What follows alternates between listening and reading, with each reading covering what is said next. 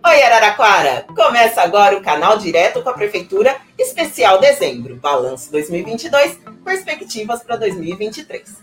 E no programa de hoje nós recebemos uma das secretárias que tem mais contato com a população de Araraquara, através das ações de sua secretaria e, claro, com seu desenvolvimento, com seu desprendimento e preocupação sempre com o próximo. Nós recebemos hoje a secretária de Direitos Humanos e Participação Popular, Amanda Visonar. Boa tarde, Amanda. Boa tarde, Érica. Boa tarde, pessoal que nos acompanha. É sempre uma alegria estar aqui no canal Direto com vocês. Nós, é nossa alegria. Amanda, é, você poderia nos dizer quais são as atividades, as atribuições da Secretaria de Direitos Humanos e Participação Popular dentro da Prefeitura de Araraquara? Claro.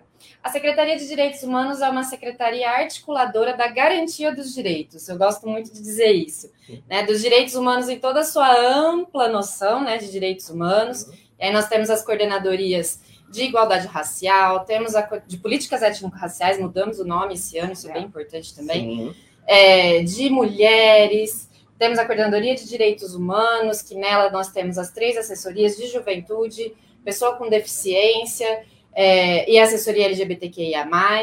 E temos também a participação popular, que coordena todos os conselhos municipais e também o nosso orçamento participativo, que é um grande programa do governo. Ah, perfeito. É por isso que eu falei para vocês que a Amanda está sempre em contato com a população de Araraquara, né? Amanda, você pode fazer um balanço de agora em 2022? Quais atividades você destacaria que foram mais significativas dentro da sua secretaria? Olha, foi um ano de muita vitória, né? Porque com o fim da pandemia, não o fim, né? Mas com é, essa diminuição de casos da pandemia, com o aumento das vacinas, a gente conseguiu retomar esse contato com a população, que para a gente é fundamental. Então, todas as atividades presenciais que nós voltamos a fazer, né, em todas as coordenadorias, de rodas de conversa, né, de diálogo sobre direitos, e principalmente o orçamento participativo que voltou com tudo, né? Foram inúmeras reuniões nos bairros, nós conseguimos percorrer as 11 regiões, mais as plenárias temáticas, ouvir a população de Araraquara, né, é, conceder esse instrumento de dar voz às pessoas para que elas pudessem escolher os rumos da cidade. Então, acho que para mim esse é o grande marco. 2022 a gente volta a encontrar as pessoas, né? Isso é muito importante. Sim, e eu sei que é uma pergunta difícil de fazer, mas dessas ações, quais mais te emocionaram este ano?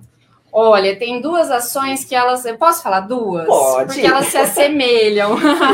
elas foram conquistas do orçamento participativo foi a inauguração das nossas duas casas-abrigos, né? Tanto a casa-abrigo LGBTQIA+, quanto a casa-abrigo de mulheres, que é a Casa das Margaridas, que leva o nome da Yasmin, né? Uma menina que jovem, que sofreu um feminicídio muito cruel.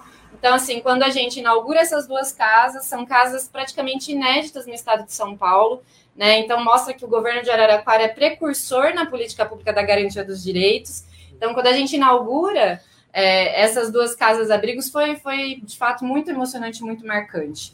Né? É raro você ter prefeituras que investem como a nossa nesse tipo de garantia de direitos, e foi um trabalho muito árduo, porque foram dois editais construídos em parceria com a sociedade civil, né? Então, é, são políticas públicas implementadas em parceria com a sociedade civil e como conquista da sociedade civil, né? Porque as pessoas foram, votaram no AP, escolheram, então foram duas conquistas muito importantes para a gente. Ah, sim, é realmente esses dois momentos foram emocionantes mesmo, né?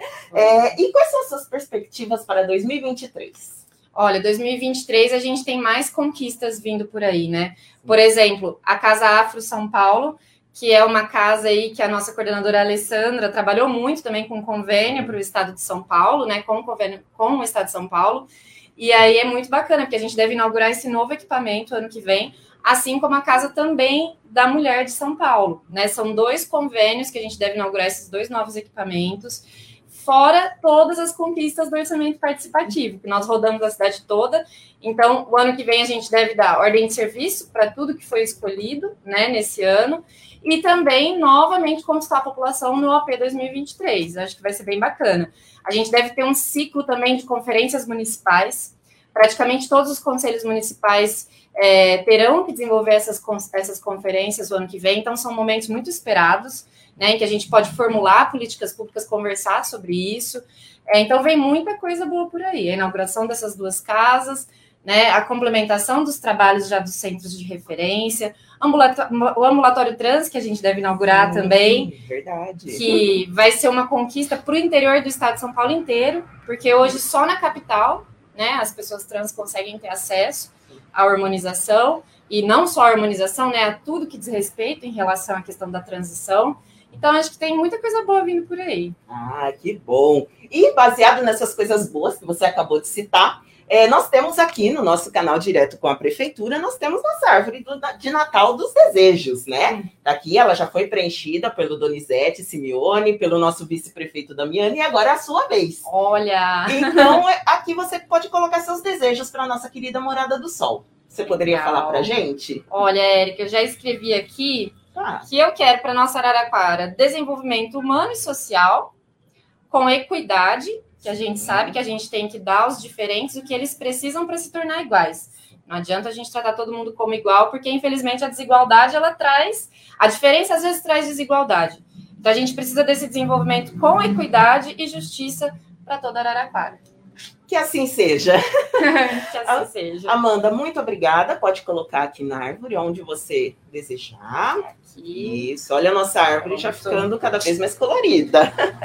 Amanda, muito obrigada pela sua participação. E também em seu nome, mas parabenizo toda a equipe sob sua gestão. Nós sabemos que é uma equipe dedicada, né? procurando sempre fazer o melhor. A equipe do orçamento participativo, então, sem palavras. é uma equipe muito aguerrida que trabalha muito, a equipe toda da secretaria. Sim. Eu só tenho a agradecer a todos os coordenadores, coordenadoras, aos nossos gestores, às nossas assessoras, assessores, porque assim, é um pessoal que trabalha muito na garantia do direito e lida, e lida diretamente com as violências, o que não é fácil. Né? Então, eu só tenho a agradecer a cada pessoa que trabalha com a gente lá na secretaria e que proporciona aí para a cidade de Araraquara participação popular e garantia de direitos. É isso. Nós que agradecemos por todo esse trabalho realizado e que diariamente é visto pela população de Araraquara, tendo em vista a grande adesão a todos os programas executados pela sua pasta. Então, parabéns mesmo. Obrigada. Pessoal, encerramos o programa de hoje. Lembrando que este programa, assim como os demais, continuam disponíveis em todas as plataformas digitais da Prefeitura de Araraquara. Nos vemos no programa de amanhã, mesmo horário, mesmo canal.